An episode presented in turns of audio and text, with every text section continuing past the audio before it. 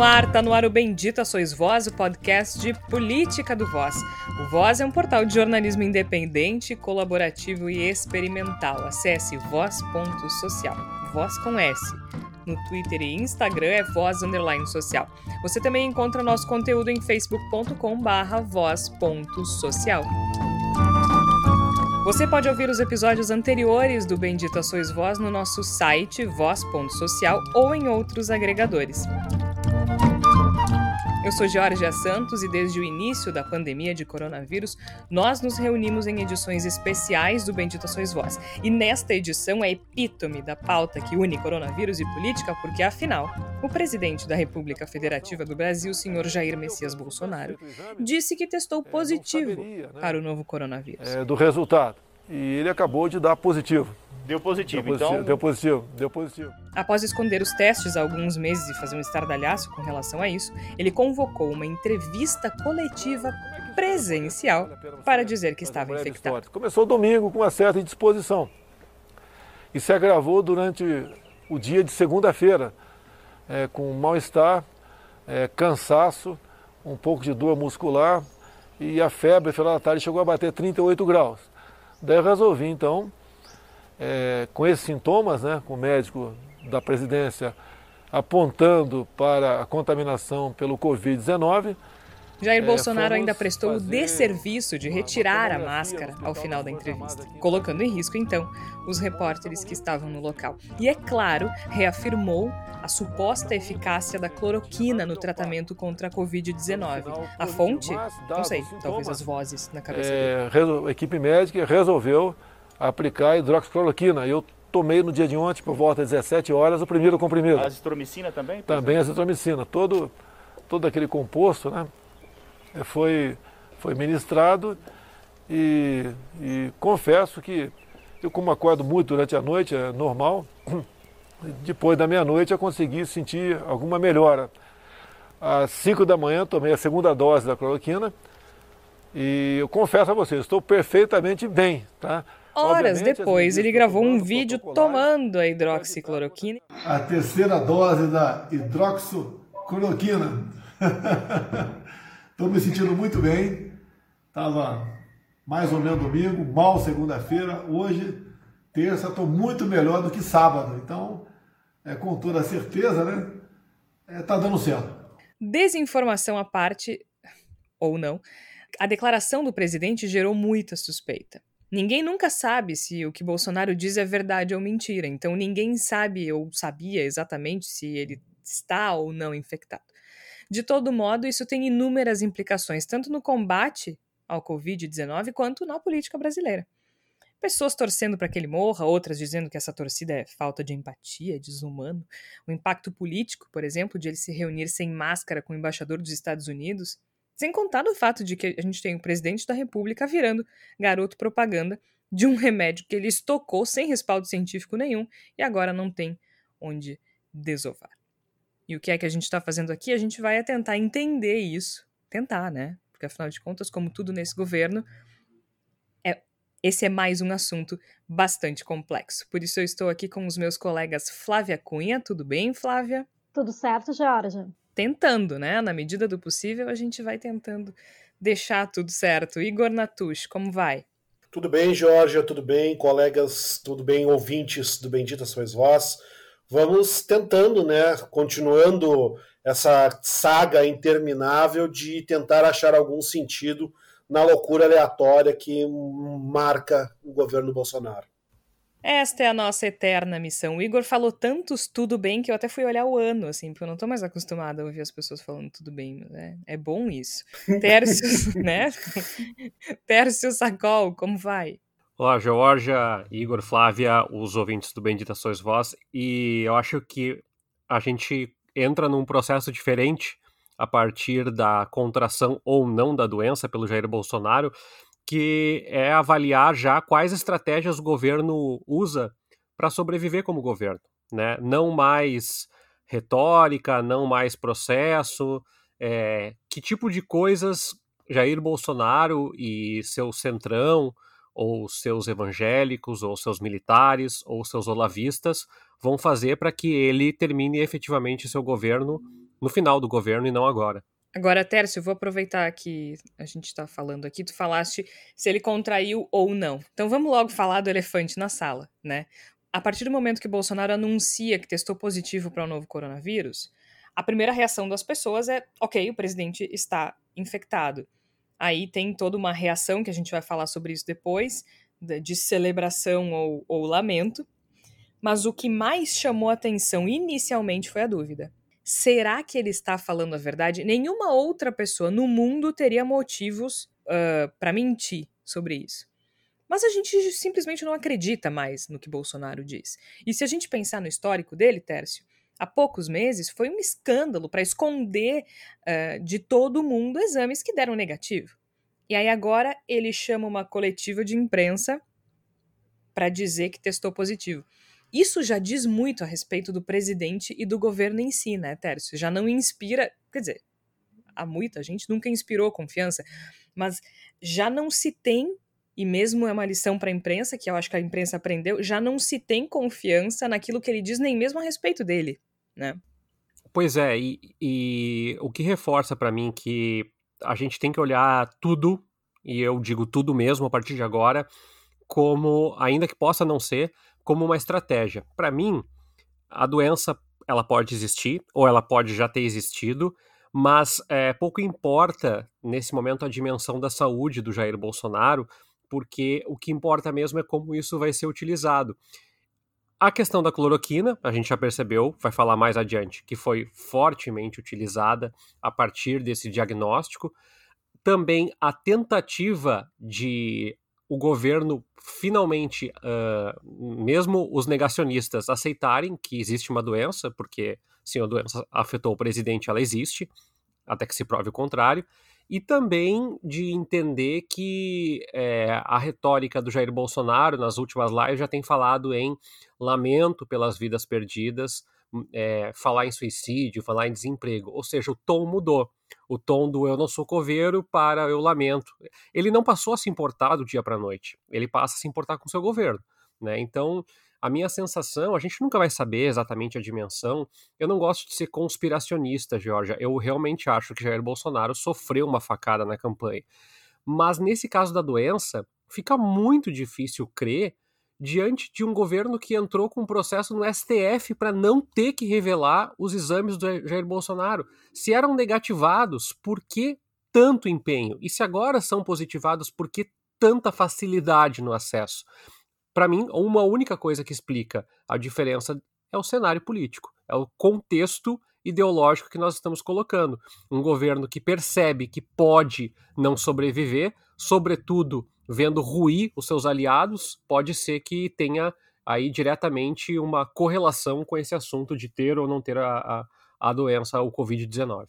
Porque não se trata de a gente dizer que ele está ou não está doente. A questão é que ele convocou uma coletiva e disse que está. E é, é a partir desta declaração que a gente precisa fazer as avaliações daqui para frente.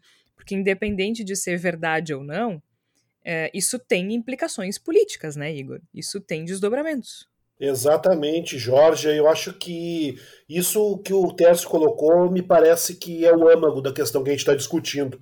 O mais importante neste momento, pelo menos, não é se Jair Bolsonaro está com a Covid-19 ou se ele não está com a Covid-19. O mais importante é ele ter anunciado que está com a Covid-19, porque isso se encaixa num, não só numa, num cenário de disputa política, de tentativa de sobrevivência do governo Bolsonaro, como com a própria questão de uma mudança do formato como ele adota, que ele adota para lidar com a pandemia, né? Agora ele lida com a pandemia como um elemento dentro do universo real. Ele segue minimizando. A gente viu ele sorridente tomando a hidroxicloroquina, a gente viu ele dizendo que está maravilhosamente bem, mesmo que se saiba que ele faz dois, dois testes cardíacos por dia para constatar eventuais problemas que possam ser decorrentes da hidroxicloroquina. A gente sabe que essas coisas são discursivas e que também se refere a, uma, a um argumento que ele vem usando desde o começo da pandemia no Brasil, mas agora ele minimiza a, a Covid-19 numa esfera distinta. Ele não, ele não trata mais como algo desimportante, mas como algo superável. E é algo que alguém que pode acontecer, que vai fatalmente acontecer às pessoas, mas que pode ser superado. Ou seja, ele sai da gripezinha e diz: não, nós temos como lidar com isso. Né? Não, é mais uma doença pequena, é uma doença importante com a qual pode ser lidada. E me parece que isso dialoga muito com o modo como o próprio governo Bolsonaro se posiciona neste momento. Né? Ele se posiciona cada vez mais, como também colocou o Tércio, como um governo mais cauteloso, menos disposto à batalha, menos disposto a negar a realidade e a tentar encontrar os seus pontos de apoio, a sua, as alças nas quais possa se segurar para se manter como governo de fato nos próximos meses no Brasil, porque sabe muito bem o que está acontecendo e a quantidade de problemas que estão se trazendo para ele. Agora, eu quero falar mais adiante com vocês sobre essa questão do governo especificamente, mas antes de a gente passar para isso, para essa sobrevivência, Flávia, é, pegando esse gancho que tanto o Tércio quanto o Igor falaram sobre o fato de ele ter mudado o tom com relação à doença. Porque, como eu disse na abertura do programa, essa declaração do Bolsonaro ela tem duas, ela tem implicações políticas que a gente vai discutir, mas ela também tem implicações uh, diretas no combate ao Covid-19. Né? Ele mudou a forma como ele trata da doença publicamente.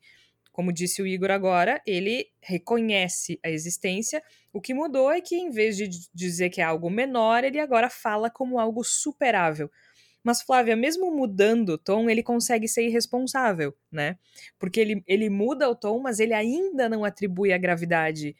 Uh, enfim, a gravidade necessária, né? A gravidade real à doença, porque ele parte do princípio que se ele tá bem, se tá tudo bem com ele, uh, as pessoas vão superar isso. Ou seja, mais uma declaração sem evidência científica nenhuma. E forçando uh, o uso da cloroquina, né? Então, que aliás foi uma das, das questões que levantou a suspeita, né? Além da questão dos testes, o fato de que o Brasil está com grandes estoques de cloroquina, que é um remédio que não tem a eficácia que se imaginou que tivesse, não tem é, é, eficácia científica comprovada, inclusive a OMS já mandou inclusive interromper os testes. E aí tá esse homem absolutamente irresponsável administrando o remédio num videozinho de YouTube e sorrindo e dizendo que a reação é praticamente imediata. Ele consegue ser irresponsável até quando ele dá um passo atrás, né? Pois é, esse vídeo eu acho que ele tem um extremo mau gosto, né? Assim, na forma com que ele coloca, né? Primeiro que a gente vai come vamos começar a pensar assim, né? É um chefe de Estado fazendo comercial, propaganda de um, de um medicamento, né? É uma coisa bem descabida, né? Se a gente for pensar em qualquer, qualquer outra situação, a gente não conseguiria imaginar, né? Isso acontecendo. Uh, eu acho que tem a postura dele no vídeo, né? Aquele sorriso que ele dá muito enfático, assim, olha que bom, né? É, a técnica da identificação, né? Eu aqui, todos os meus admiradores, façam o mesmo que eu, que vocês se curarão, né? Eu acho que tem tudo, toda uma postura ali que ela é um pouco, inclusive, desdenhosa com quem, com as milhares de vítimas, né? Porque se parece assim de que se a pessoa morreu porque ela não foi forte o suficiente, né? Ela não se cuidou, como o presidente está se cuidando agora. Uh, e tem uma parte do discurso dele que eu acho que é muito perigosa nesse momento, porque eu, eu diria que, inclusive, está com atraso, assim, da, da, da, minha parte de avaliação, no momento que a gente está vivendo a pandemia no Brasil, né? No momento em que ele reforça que pessoas que só estão morrendo pessoas que têm já tinham doenças pré-existentes, quando ele tenta muito afirmar que pessoas jovens não morrem da doença, Uh, acho isso extremamente irresponsável. Fico imaginando as famílias das vítimas, né, vendo esse tipo de declaração, o impacto que isso causa emocional, inclusive, né? Porque então assim, ah, como assim? Meu filho estava ali saudável e agora faleceu, e aí tá, tá o presidente dizendo que, que, que pessoas jovens não morrem, por exemplo, né? Uh, acho que tem uma outra questão ali também, que eu acho que ele, que ele uh, comete um, um erro grave, assim, é quando ele segue insistindo nesse discurso que é uma doença que só, que só vai acometer pessoas idosas. E, e vamos lá, né? O Bolsonaro não é uma pessoa jovem, ele é uma pessoa que não é saudável, né? Há bem pouco tempo atrás ele estava com a bolsa de colostomia, né? Então, assim, um, eu acho que de qualquer maneira tem um mau gosto todo dele, né? Nessa, nessa performance dele ao, ao, se declarar como, como, como doente, né?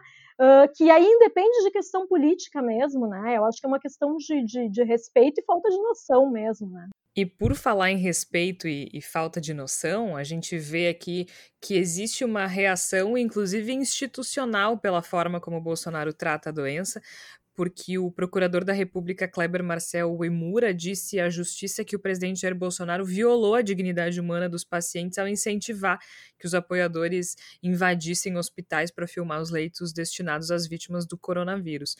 E é, com relação a, a esse vídeo especificamente, o Rodrigo Maia, presidente da Câmara, disse que a campanha do Bolsonaro uh, em prol da hidroxicloroquina é muito grave então, essa a forma como ele trata da doença, mesmo agora, depois que ele afirmou que contraiu o coronavírus, é, ela já começa a ter uma reação institucional, que é importante, porque ele não mostra é, correção com absolutamente nada que diga respeito a isso, né, Tércio? Pois é, uma coisa que me vem à cabeça, eu acho importante o nosso ouvinte colocar, é que são de novo, a gente fala isso tantas vezes que a gente se torna um pouco repetitivo, né? São tantas peças nesse tabuleiro é, desse, uh, desse jogo de xadrez com, com peças decepadas, que é o que o Bolsonaro joga, né? No caso, ele é o pombo jogando, né? Ele sempre joga todas as peças pro alto. Mas assim, ele tem que equilibrar os olavistas, já que o Olavo de Carvalho está precisando de dinheiro para pagar o Caetano Veloso. Ele tem que lidar com os militares, que basicamente são a essência do governo. Ele tem que lidar com o Centrão, que quer mais cargos políticos. Ele tem que lidar com as igrejas evangélicas, que já enfrentaram tanto os militares quanto é, os olavistas, e ele tem que lidar com os filhos. Eu vou colocar como se fosse uma quinta facção dentro do governo. Isso tudo é, é parte, além da incompetência, da ignorância e da, da, da, da falta é, de previsibilidade, esses grupos eles não são capazes de uh, gerenciar e de propor um, qualquer coisa, de fazer qualquer proposição no governo. Nesse caso da, da do Covid, me parece que o, o, Bolsonaro hoje ele é um, um remendo né? Ele é um grande, o governo dele é um grande remendo, assim. Então, o militar vai lá e sugere alguma coisa, o filho dele sugere outra coisa, o outro sugere outra coisa. Então, a gente decide que é um ministro da educação que tem uma formação e depois se descobre que não tem. Aí a gente muda. Qual é o que, que a gente coloca no lugar? A gente coloca no lugar um evangélico ou alguém do centrão ou um empresário. Sabe o que, que me parece, Georgia? Me parece o Inter procurando técnicos. Assim, quando não tem nenhuma convicção, e daí tu muda da água pro vinho, assim. É, é um Agora só falta tu me dizer que o Bolsonaro vai chamar o Celso Rotti. É, mas é o que parece, assim, é uma piada aqui no Rio Grande do Sul, para quem não conhece, toda vez que a dupla Grenal tem problemas, chamar o Celso Rotti. Então, esse caso da cloroquina e da, da Covid, eu, eu interpreto dessa forma. Alguém soprou no ouvido dele que seria oportuno, não sei se está no doente ou não, é, fazer esse tipo de, de manifestação. Vamos lá, toma cloroquina, faz propaganda como se fosse um, um palhaço. E ele faz. E ele está costurando ações uma em cima da outra, né? É, e visita o STF, procurador-geral que pode virar. Então ele está somando várias ações para ver o que, que é possível vomitar nesse governo, fazendo ele se perpetuar.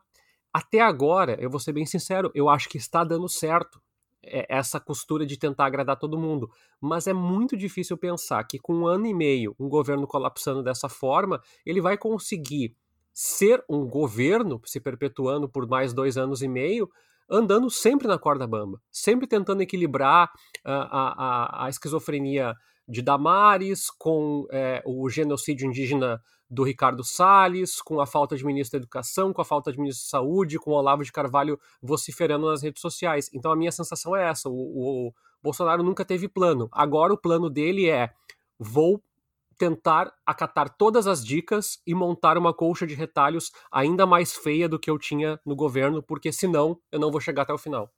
Pois então, eu, eu acho que é muito difícil para nós nesse momento uh, dizer se essa questão do Covid-19 ela ajuda ou se atrapalha politicamente o Bolsonaro. Eu acho que ainda é, é algo que não está maduro para a gente fazer essa análise, porque, por um lado, ele pode querer construir essa imagem do herói, aquele o cara que superou a facada e agora superou o corona, pode ajudar no sentido de, de construir uma figura uh, messiânica, com perdão da palavra, que não tem absolutamente nada a ver com o Bolsonaro, mas enfim, construir uma imagem heróica em torno do, do presidente da República.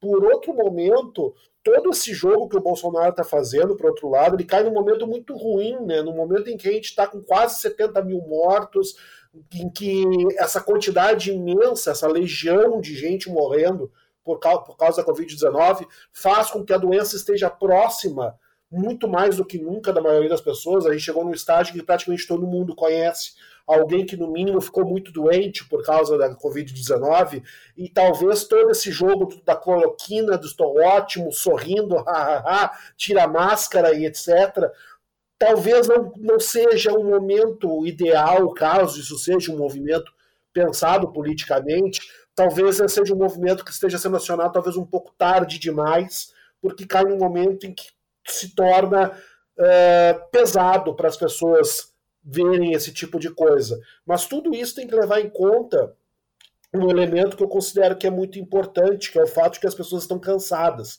A gente chegou no momento em que, depois de quatro meses de pandemia, o Brasil não oferece à população nenhum tipo de solução a respeito da presença do coronavírus em nosso país. As pessoas que ainda insistem de maneira obstinada a cumprir o isolamento social e recebam aqui os meus aplausos e todo o meu carinho por estarem insistindo em fazer isso, elas estão cansadas porque também elas não veem uma perspectiva de quando isso vai acabar. Nós estamos em casa há quatro meses, estamos sem ver os nossos familiares, nossos amigos há quatro meses, a gente rompeu drasticamente com a nossa normalidade e quando isso vai acabar, o que, que, o, o, que, que o poder público nos oferece como solução para tudo que está acontecendo? Ele não nos oferece absolutamente nada.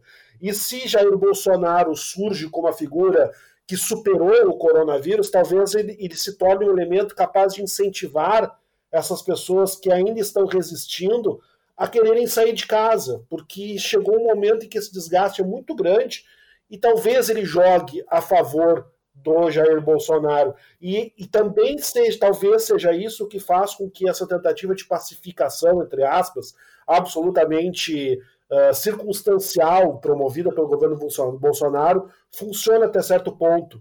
Porque me parece que há um fastio, que há um, uma, uma exaustão, até mesmo mental e psicológica, não apenas da população brasileira, mas os atores em disputa. Se chega um momento no qual a questão do corona se torna necessária que, que se ache alguma solução e isso faz com que a disposição para um confronto que talvez pudesse levar a remoção do Bolsonaro do poder, por exemplo, seja adiada, porque as pessoas não parecem dispostas a comprar essa batalha nesse momento. E isso também favorece a manutenção do, do Bolsonaro. Mas é difícil dizer até que ponto a Covid-19 ajuda, atrapalha, o que, que vai ser é um cenário em desenvolvimento. É que é muito incerto, né? Porque se a gente parar para pensar sobre como, como isso vem sendo tratado no Brasil, é, a gente já está, muito pelo por esse cansaço que o Igor fala, né?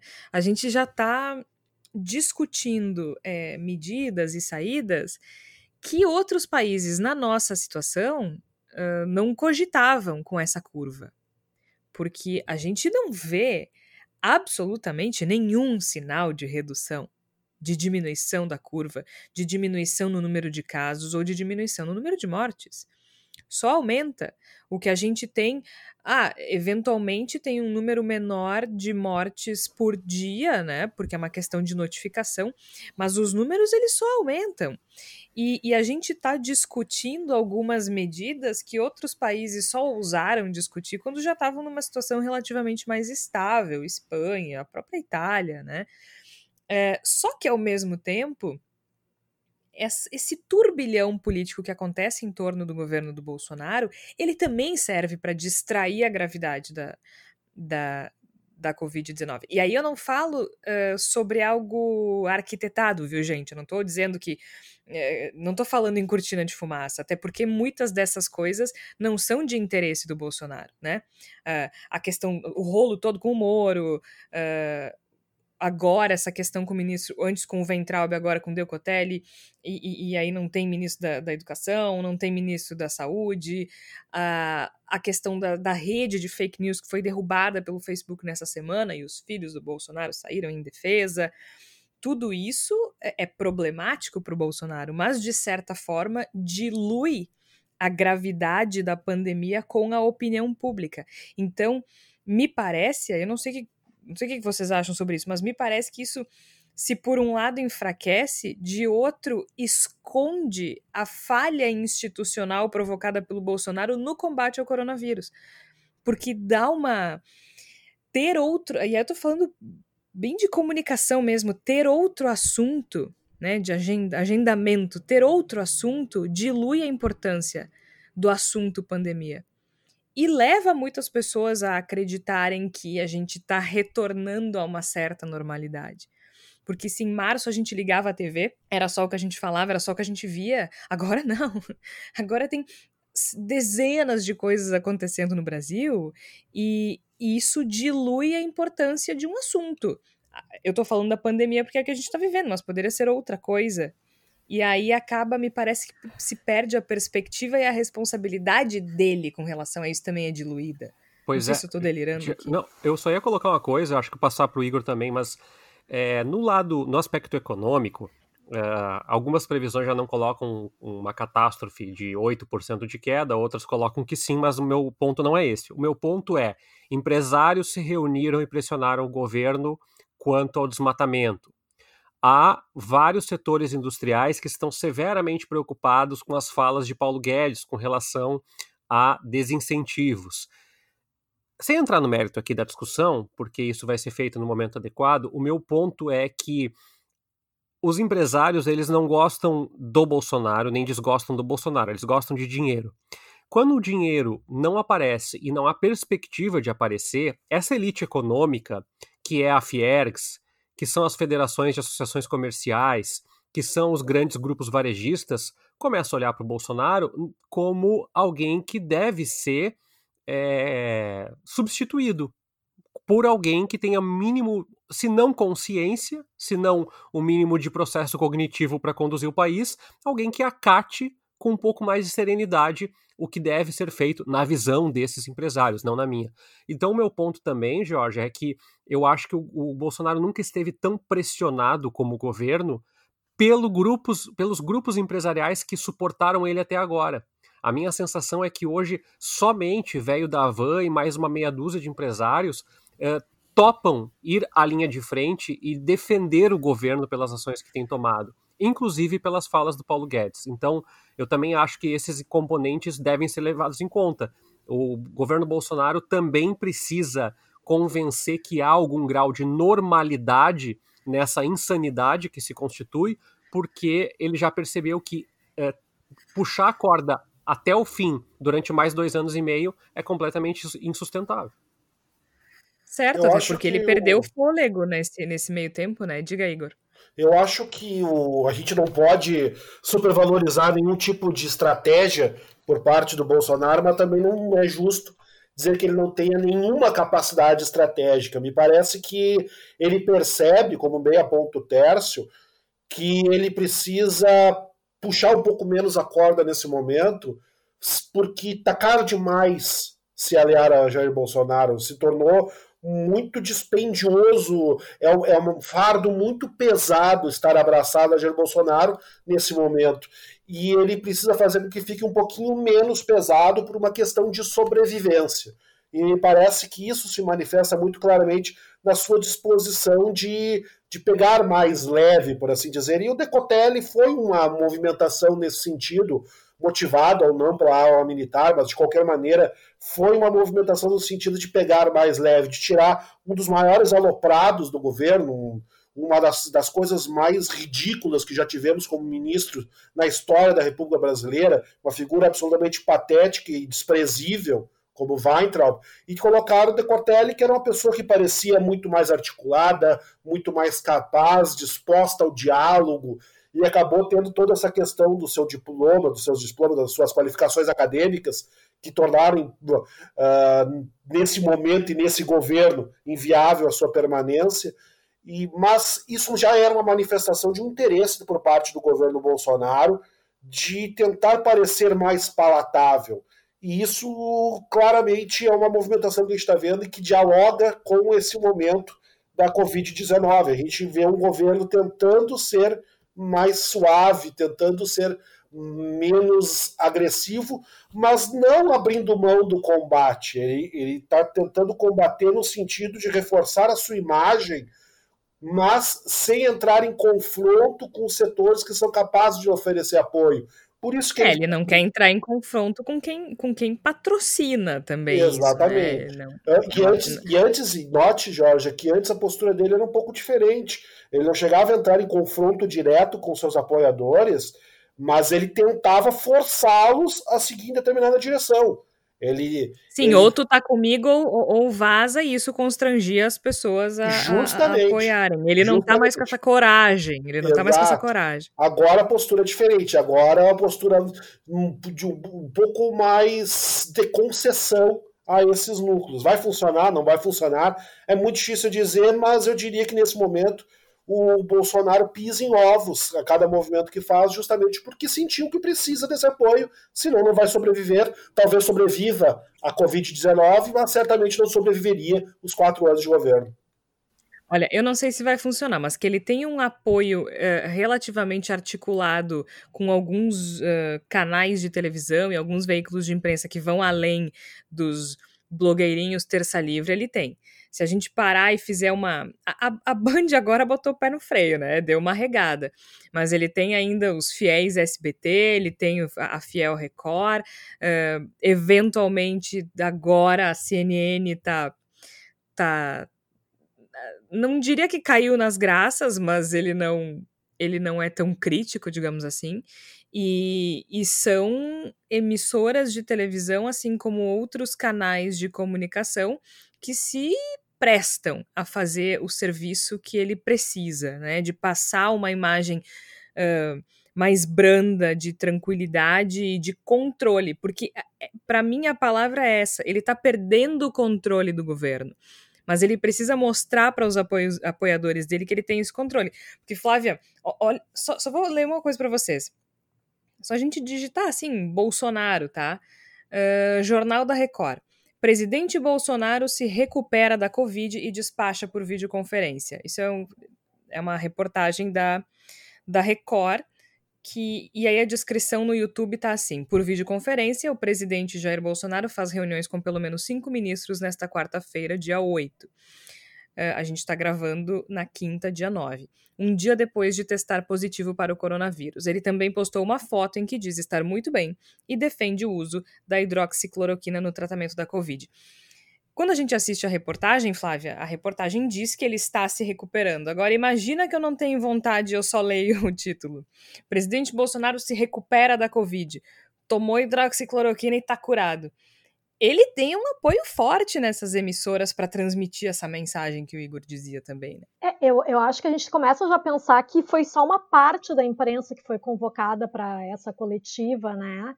Uh, os grandes veículos tradicionais não foram convidados, né? A Band e a, e a Globo não, não, não, estavam lá, né? Tanto que não tem as imagens, né, dele fazendo os anúncios e tal, todas replicadas de outros vídeos, né? Uh, então, assim, eu acho que ele realmente ele se alia a uma parte da imprensa, né? A CNN realmente me chamou a atenção nesse sentido nesses últimos dias, né? Em relação à parte do anúncio da doença e tudo mais.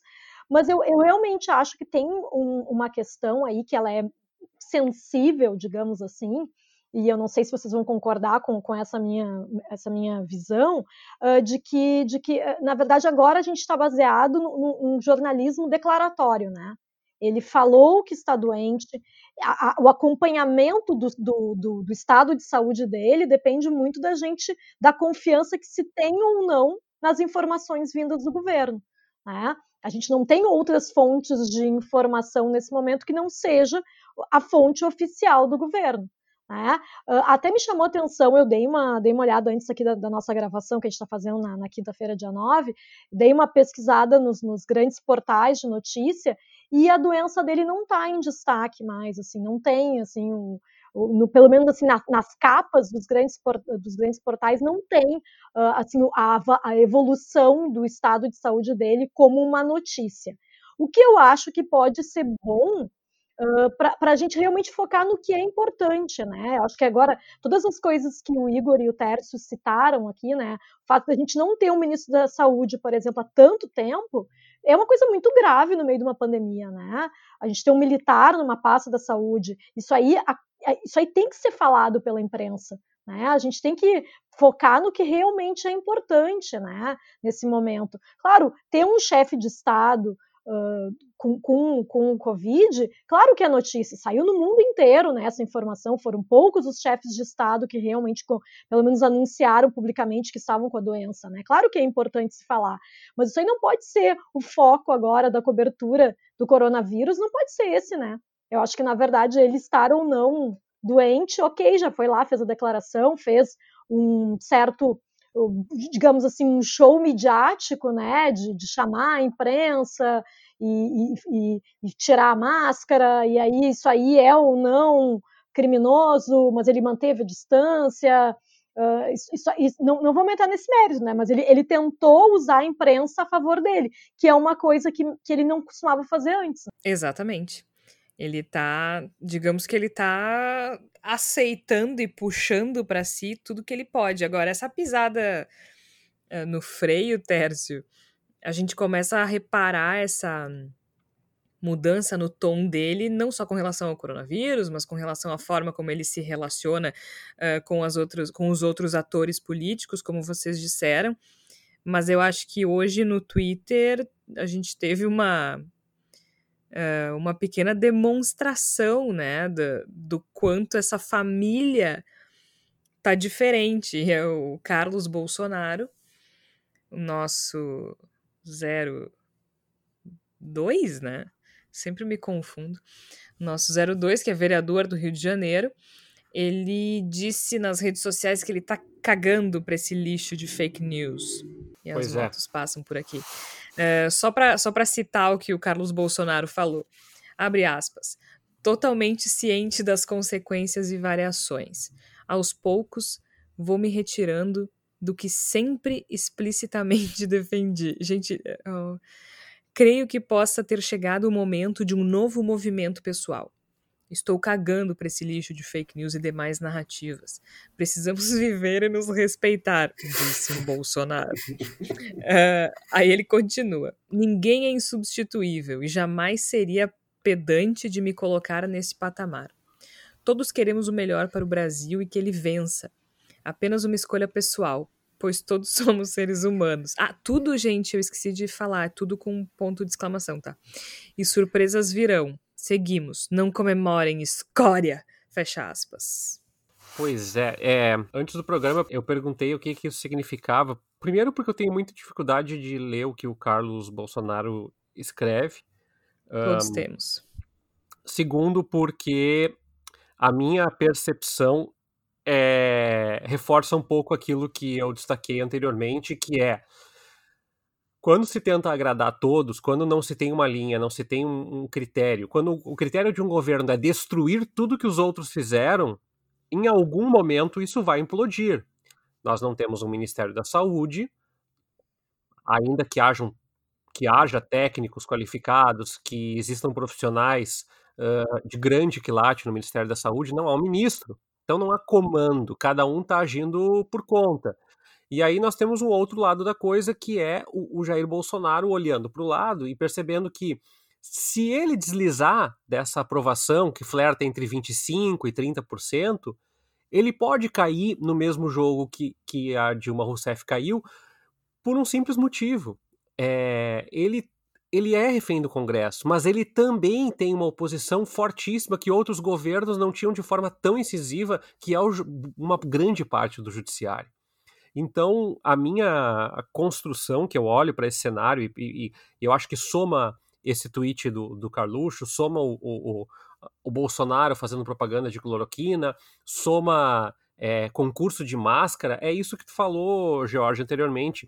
Existe uma manobra, uma lógica, eu não sei se é institucionalizado, porque eu desconfio que o governo não seja tão inteligente assim, mas assim, existe uma lógica do governo de tentar gritar tudo o que for possível para desviar do fato do Brasil ter provavelmente mais de 70 mil mortes quando parte dos nossos ouvintes estejam ouvindo esse programa, e também de ter uma economia combalida, sem perspectivas, desindustrializadas, com emprego de, de baixa qualificação, os poucos empregos gerados são de baixa qualificação, com uma informalidade crescente, com a ideia liberalizante do Paulo Guedes, que ele vem para catar em discursos e trazer na, na lógica da retórica, ela não está se configurando em benefício de ninguém, nem dos próprios empresários que defendem isso. Então, é muito difícil colecionar resultados. Quando tu tenta colecionar resultados numa obra, tu usa fotos do governo Dilma Rousseff para fazer a divulgação, que foi o que aconteceu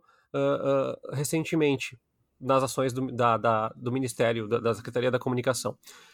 Por isso, eu reforço, eu, eu, eu acredito que o governo ele está é, é aquela máxima sensação que a gente vê em filmes de, de alpinismo, que o cara se vai se agarrando no, no, nas pedras em falso e aí ele se agarra numa outra. Aquela tá firme, mas ele sabe que ele vai cair em algum momento. Então ele, ele pode, ele vai tentando se agarrar em várias pedras, mas nenhuma sustenta que ele vá chegar até o final. E, de novo, por mais popularidade, o governo está tentando mobilizar sua popularidade agora, criando um novo Bolsa Família tudo que o Bolsonaro criticou fortemente alguns anos atrás. Então, mesmo que ele consiga direcionar esse programa, o desemprego massivo está destruindo a base eleitoral dele, que é o eleitorado de uh, classe média e média alta, que grande parte votou no Jair Bolsonaro e agora grande parte rejeita Jair Bolsonaro. Porque eles são legais? Não, porque eles têm interesses próprios, mas é isso que a gente tem que começar a olhar com, com um olhar clínico. É, há tantas pessoas insatisfeitas de tantas formas diferentes que em algum momento, mesmo que tu agrade todos os tipos de bancadas, potenciais empresários, vai faltar orçamento e vai faltar escopo político para sustentar. Então a minha sensação assim, é que é a última cartada dele, assim. E assim, né, Tércio? Desde, no minuto que ele anunciou que tinha testado positivo para o coronavírus, que estava infectado, que está com, com Covid-19, começou a subir uma hashtag no Twitter que era Força Covid.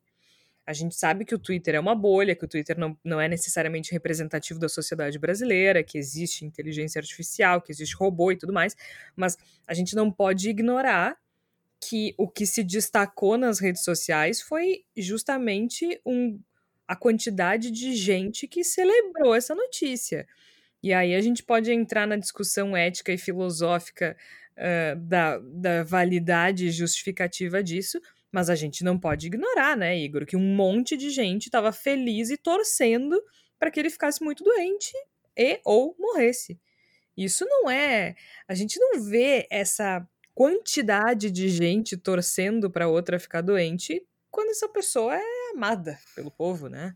Com certeza não vemos. E me parece bem claro que o, essa, esse sentimento de muitas pessoas, no sentido de que estaremos todos melhores caso Jair Bolsonaro não esteja mais entre nós, é um representativo bastante claro do tipo de sentimento que ele desperta nas pessoas. Né? Ele é uma.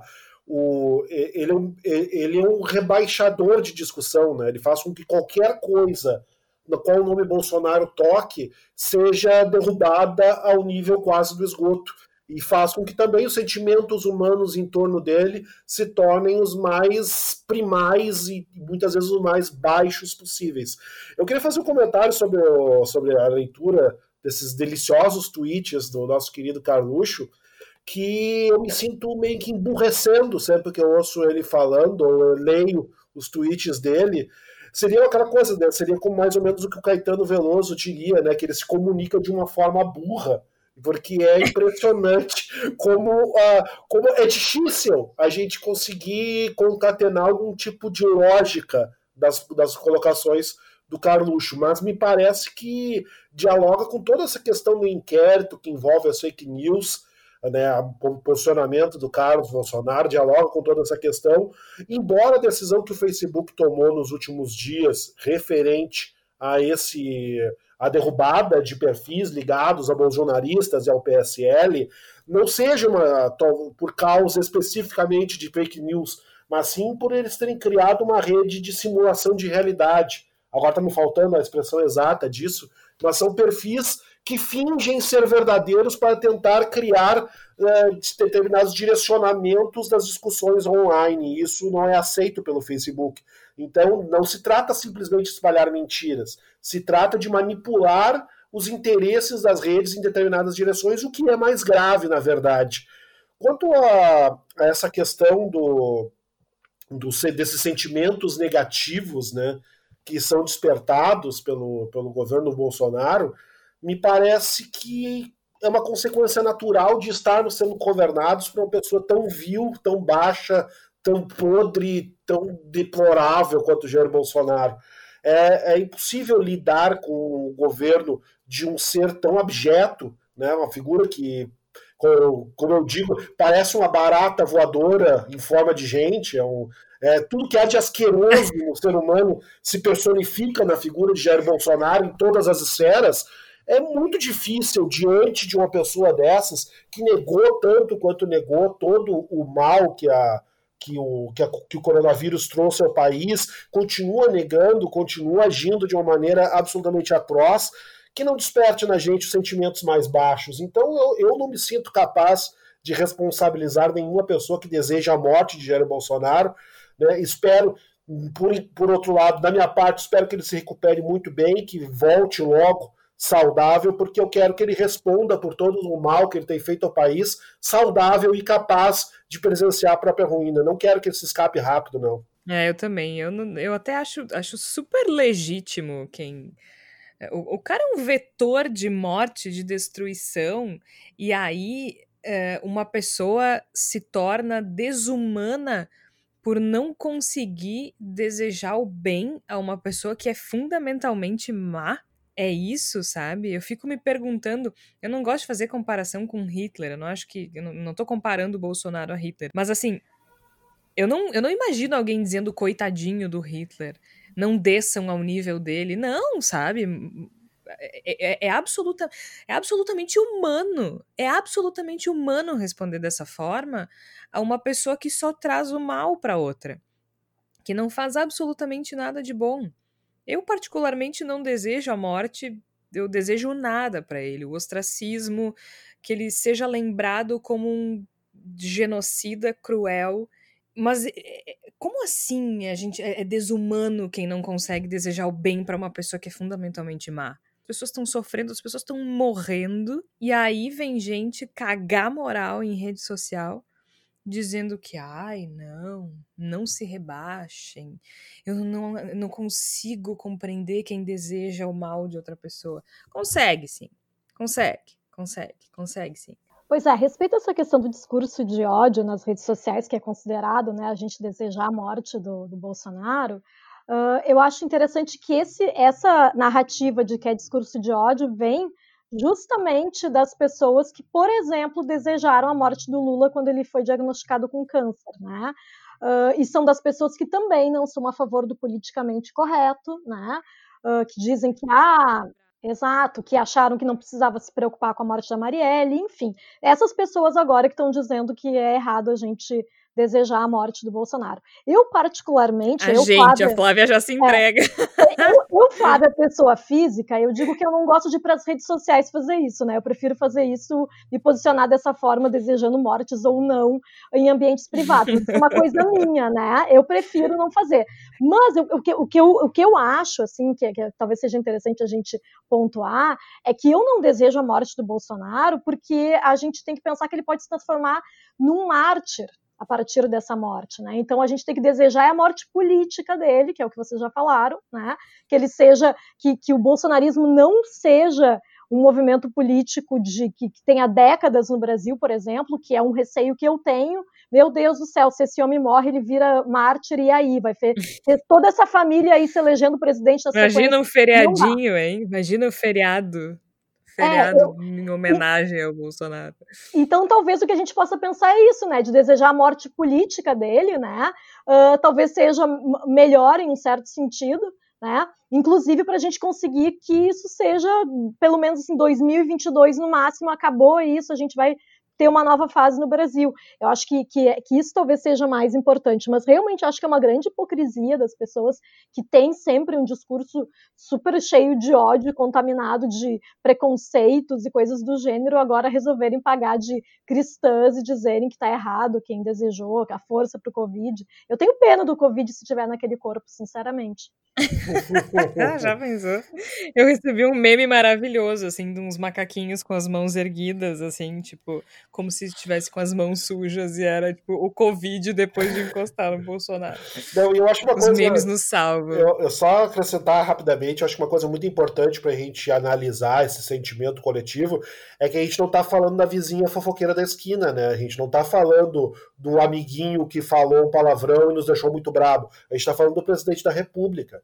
A gente está falando de uma figura política que muita gente identifica com o mau governante, na minha opinião, com todos os motivos possíveis do universo.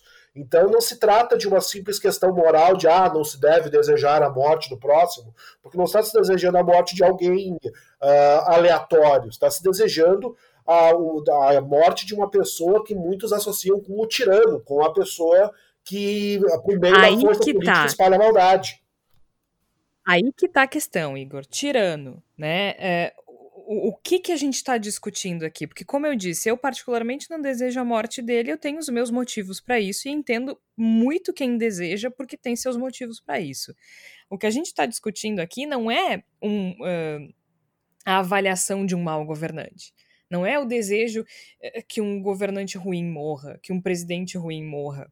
A gente está falando e discutindo aqui também de forma implícita, o conceito de, de tirania, de autoritarismo, porque quem deseja a, a morte do Bolsonaro dificilmente é porque ele eh, cometeu algum deslize no governo, algum deslize burocrático.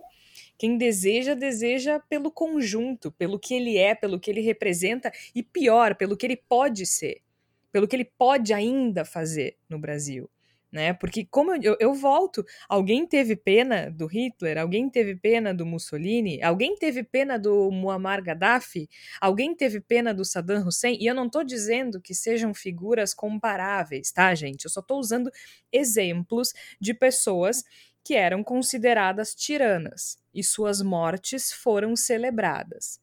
E nunca ninguém discutiu a celebração dessas mortes muitas dessas pessoas exigindo empatia dos brasileiros celebraram a morte do Fidel Castro, viam nele a figura de um ditador. Então a gente está discutindo também não só o presente, a gente está discutindo a ameaça. E, e, e, repito, não é não é minha opinião, não é o que eu desejo, mas é isso que, que, que mexe com as pessoas também. A gente está discutindo o que esse homem é capaz de fazer também, além do que ele já fez. Pois é, Georgia, eu eu não quero ser o, o, a pessoa que levanta a plaquinha e diz assim, ó, a minha pauta é mais importante que a de todo mundo, mas é, eu acho que a discussão sobre estamos desejando a morte e fizemos isso, fizemos aquilo, ela é do ponto de vista simbólico relevante, mas é, não existe discussão mais relevante do que um governante que não fez nada para uh, evitar a morte de, de 70 mil pessoas no Brasil. É isso, mas, é, mas é, é, fundamentalmente é isso também que eu tô dizendo, Tércio. Porque quando a gente fala, seja desejar a morte dele ou criticá-lo, é por isso. Esse homem é cruel e esse homem tá lavando as mãos enquanto milhares de brasileiros morrem na frente dele. É, e, e, eu acho que é, é, muito, é muito difícil. O, o governo vive muito para as redes sociais, ou vivia muito para as redes sociais. Tem vários estudos técnicos, inclusive, que saíram nessa semana, que mostram uma queda vertiginosa da adesão aos posts do Jair Bolsonaro, que é um arremedo mal feito e mal costurado. É, é, como, como diria um, amigo meu, é um mapa para o inferno mal feito com caneta falhando do Trump, né? Então, é, diante de um cenário onde também já há indicativos de que o Bolsonaro também vai se descolar do Trump com a possibilidade iminente de derrota, eu também acredito que fica muito mais difícil fugir, vai ficar muito difícil negar a, a, o impacto de um vírus com 70 mil mortes. Toda vez que o Bolsonaro evoca, ou um, aquela figura uh, que é uma figura nojenta, é desprezível do ponto de vista retórico, que é o Caio Coppola na CNN, que diz: ah, mas o STF decretou que os governos. Não, é, é, esse jogar o corpo do lado, dizer ah, não tenho nada a ver com isso, ele pode colar para algumas pessoas que são, que são muito cruéis, mas não tem como negar, não tem como fazer um, um país de 220 milhões de pessoas fechar os olhos para a indiferença às, às políticas que poderiam estimular uh, a prevenção ao coronavírus, a prevenção à Covid-19, a falta de orientação no Ministério da Saúde, que vai completar mais 100 dias aí uh, sem um ministro, a falta de um ministro da Educação que possa oferecer uma orientação universal para escolas estaduais e municipais, uma política de apoio por parte do Ministério da Educação, amparando, especialmente coibindo o aumento das desigualdades, uma estratégia que faça os alunos se sentirem confortáveis em continuar lutando por um futuro. É muito triste para mim, Georgia, é pensar que é um, é um governo que está alheio a tudo isso e vai continuar alheio, porque agora, em vez de é, rezar pela cartilha da extrema direita, que ele sempre rezou, ele, ele reza pela cartilha preciso sobreviver até o governo, porque eu não cheguei aqui para cair com um ano e meio de mandato. Então, muda, realmente, as cartas mudam, o baralho é de outra cor, mas continua não olhando para as pessoas que efetivamente precisam ser uh, afetadas por políticas governamentais. E a minha sensação, é, eu reforço, eu sei que não tem nada a ver com nossa pauta, é que novamente falta protagonismo de eventuais uh, pessoas que se insurjam como lideranças dessa lacuna. Eu vi a entrevista do Haddad uh, no Roda Viva, que foi na última segunda-feira, eu achei muito boa, muito boa, uma postura de uma pessoa que eu tenho várias discordâncias pessoais, mas o, o receio o afã, o medo do Haddad de se pronunciar em qualquer nível crítico ao é. Lula é. ou ao Partido dos Trabalhadores me mostra que cada um dos. Não é a pessoa que a gente precisa. Exato, cada um que está tentando oferecer resistência ao Bolsonaro está muito preocupado também com a sua perpetuação política, o que me dá muita frustração e desesperança com relação ao futuro do Brasil. É, eu também fico bastante insegura. E agora a gente vai se encaminhando para o final, chegando perto da palavra da salvação. Eu quero começar por isso, para juntar um pouquinho do que uh, do que eu estava dizendo antes, né, do que a gente falou com relação ao desejo de morte e o que o Tércio está dizendo agora, de a gente ficar inseguro com relação ao futuro porque a gente não enxerga uma saída, a gente não vê uma liderança, a gente não vê uh, um líder, né, que seja uma, uma, figura importante que possa ser uma oposição importante a, ao Bolsonaro ou a qualquer movimento autoritário que se possa criar no Brasil o que faz com que a gente precise ficar cada vez mais vigilante, né? A gente precisa estar atento, porque as coisas acontecem de uma forma diferente hoje, né? Até pelas tecnologias a gente vê aí a importância é, da questão dos dados, da, da, desinformação, das fake news. A gente gravou o, o episódio anterior sobre isso. Então, eu tenho uma sugestão para vocês que é um livro bem pequeno, é um livro de bolso uh, da coleção Biblioteca Antagonista. Bem pequeno mesmo, eu tô vendo aqui, tem 129 uh, eh, páginas de um livrinho de bolso que se chama Instruções para se tornar um fascista, da Michela Murgia, que é uma italiana, uma ensaísta italiana, uh, que ela explica de uma forma irônica, do ponto de vista de um fascista, o método fascista. E eu vou ler para vocês um trecho uh, que ela diz o seguinte: na página 19, a necessária premissa de método. Esse texto quer ser um instrumento de compreensão útil, sobretudo para a classe mais culta. Cansada da democracia, uma vez que para a massa popular nunca foi necessário explicar que o fascismo é melhor. Com a secreta sabedoria da simplicidade, os povos já sabem disso, e de tanto em tanto, cansados da incapacidade do sistema democrático de resolver seus problemas, voltam ao fascismo com prazer e de forma quase espontânea. Esse é só um trechinho do começo do livro, não vou entregar o ouro, mas aí no final é, é, ela fala algo que eu acho muito importante pra gente, porque o livro todo ele é escrito do ponto de vista de um fascista. E aí ela diz o seguinte: para evitar mal-entendidos. Eu sei, agora você queria que nesta conclusão eu lhe dissesse que era uma provocação, que foi uma brincadeira divertida inverter os pontos de vista, mas que está na hora de colocar as coisas novamente em seu lugar. De um lado, os fascistas e do outro, nós, os democratas. Mas não. As coisas que escrevi, nem todas e nem sempre, em alguns momentos de minha existência, ainda que somente por um instante, eu as pensei. E acredito que isso tenha acontecido com cada um de nós. Não me interessava escrever um livro contra os fascistas de hoje ou de ontem, italianos ou americanos, locais ou globais. Que os fascistas estejam por aí hoje é algo que não precisa de mim para ser evidente. Quem ergue muros, quem limita a solidariedade aos seus, quem joga uns contra os outros para controlar ambos, quem limita as liberdades civis, quem nega o direito à imigração com as armas da lei e o álibi da responsabilidade. São estes os fascistas de hoje. O problema é estabelecer quem não está, em parte, envolvido na legitimação do fascismo como método. Isso é, o quanto há de fascismo naqueles que se creem antifascistas. O risco é dizer: se tudo é fascismo, nada é fascismo. Mas não é assim. Nem tudo é fascismo, mas o fascismo tem a fantástica capacidade de infectar tudo se não fizermos vigília constante. Então, nessa palavra da salvação, essa é a minha sugestão, instruções para se tornar um fascista. Eu tenho uma sugestão de filme. É um filme um pouco antigo, mas ele é bem atual no, no, no conteúdo.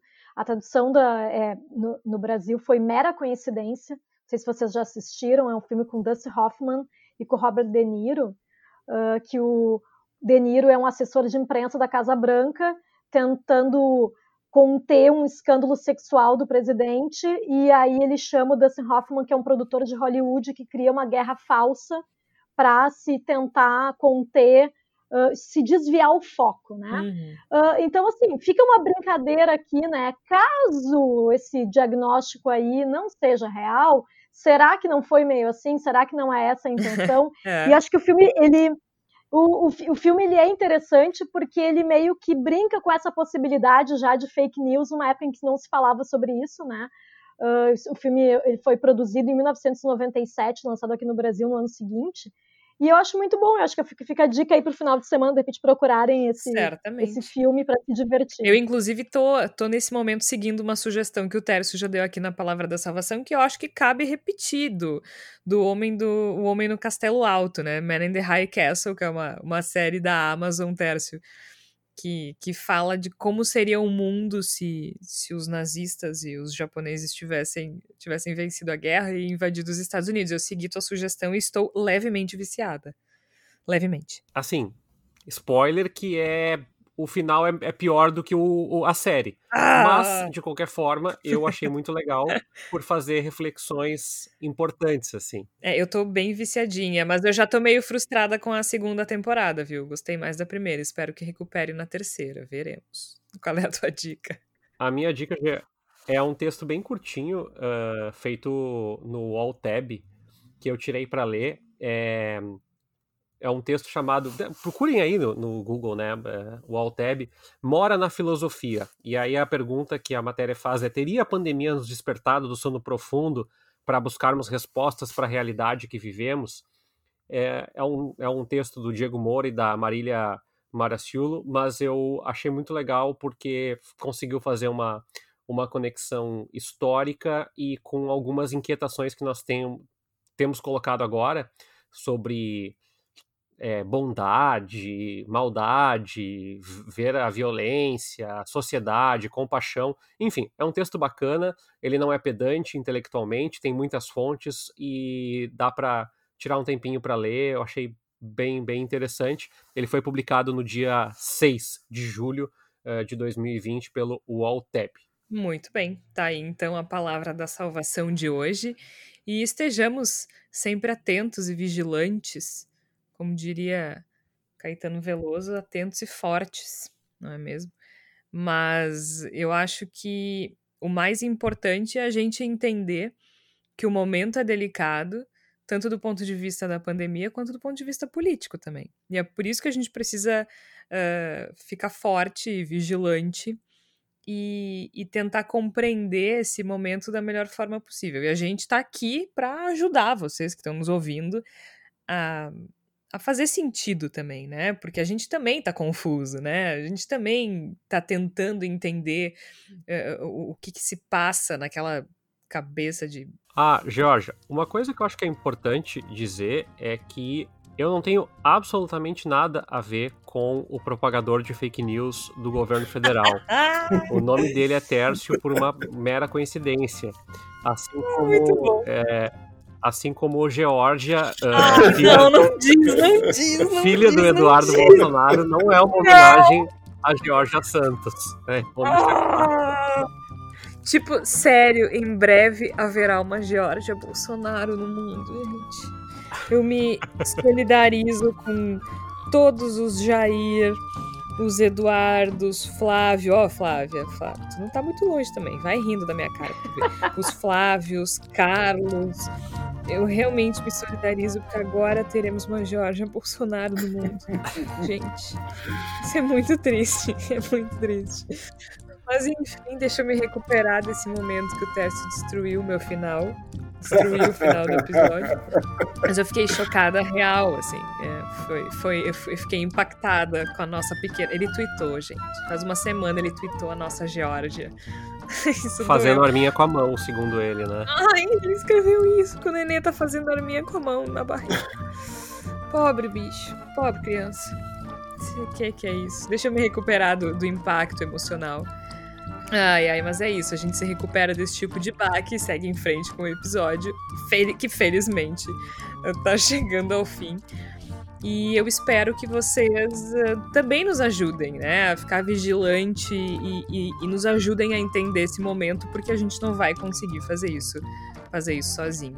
E aproveitem e espalhem o Bendito Sois Vós para os amigos, para a família, especialmente para os tios bolsominions que insistem em defender esta desgraça. Tá certo? Eu sou Jorge Santos, participaram o Tércio Sacol, a Flávia Cunha e o Igor Natucci. A gente volta na próxima semana. Até lá!